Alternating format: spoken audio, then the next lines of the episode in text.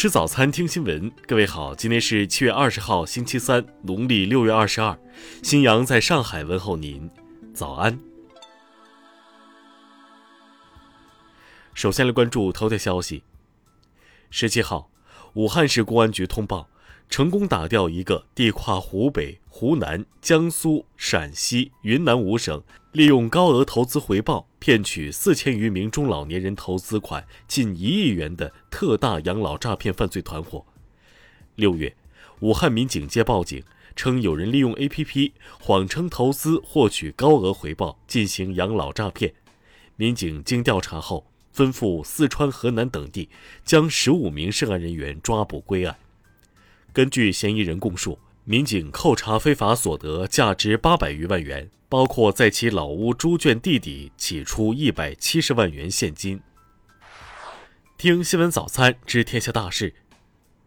国家卫健委昨天通报，十八号新增本土确诊病例一百九十九例，新增无症状感染者五百例。安徽泗县通报，目前该地中高风险区已清零。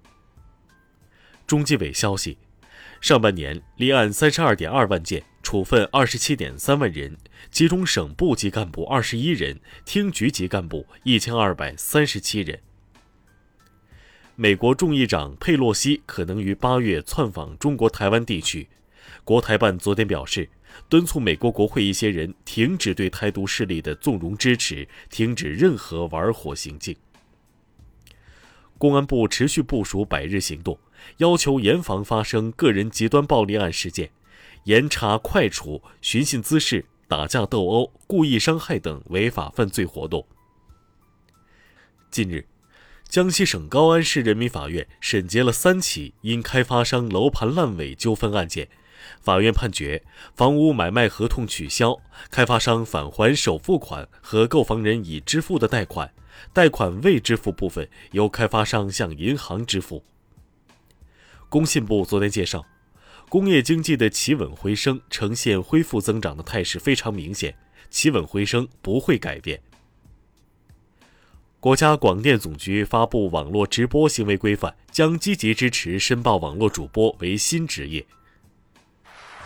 下面来关注国际方面，国际能源署发文警告，如果俄罗斯天然气供应完全中断，欧盟国家恐怕难以撑过这个冬天。俄罗斯总统普京当地时间十八号表示，俄罗斯绝不会倒退几十年，也不能与世界隔绝。十八号，欧盟成员国外长会议同意第七轮对俄制裁，其中包括禁止自俄罗斯进口黄金，不过俄天然气未在制裁范围内。当地时间十九号。伊朗国家石油公司和俄罗斯天然气工业股份公司签署了一份价值约四百亿美元的谅解备忘录，这是伊朗有史以来签署的最大的外国投资协议。据美国媒体报道，由于重建美好未来法案可能无法得到参议院的支持，美国总统拜登正在考虑实行国家气候紧急状态。高温持续影响欧洲多国。过去一周的时间里，西班牙、葡萄牙两国就有超过一千一百人因高温死亡。当地时间十九号，英国伦敦希斯罗机场录得气温四十点二摄氏度，这是英国有记录以来第一次气温突破四十摄氏度。美国前总统特朗普的首任妻子伊万娜近日去世。特朗普的拯救美国政治行动委员会给支持者发布邮件告知这一消息，随信却附上政治筹款链接，遭致多方批评。下面来关注社会民生。近日，网传一段游戏主播遭人殴打的视频，经调查，视频系两名主播未向粉丝请假自导自演，目前两人已被依法刑拘。青岛老人讨要羊汤的视频引来众多关注，目前老人已收到二十万元善款。南京某小区一栋楼的二十五根网线被人剪断抽走，造成多户居民断网。警方调查发现，系通讯公司前员工陈某所为，陈某已被采取刑事强制措施。杭州警方破获一起盗取快递信息案件。嫌疑人王某潜入电商公司仓库，用 U 盘植入木马程序盗取六万条信息。目前案件正在办理中。佛山网民质疑千灯湖公园回音壁为什么摆放花篮，园方回应称，此举是为了阻止游客在回音壁练习网球的无奈之举。下面来关注文化体育。亚运会组委会消息，杭州亚运会将于二零二三年九月二十三日至十月八日举行。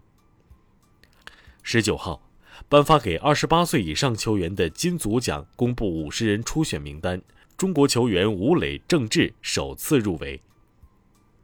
东亚杯比赛第一轮比赛，日本队六比零轻取中国香港。韩国第一届青龙电视剧大赏获奖名单公开，李正宰、金高银分获视帝视后。以上就是今天新闻早餐的全部内容。如果您觉得节目不错，请点击再看按钮。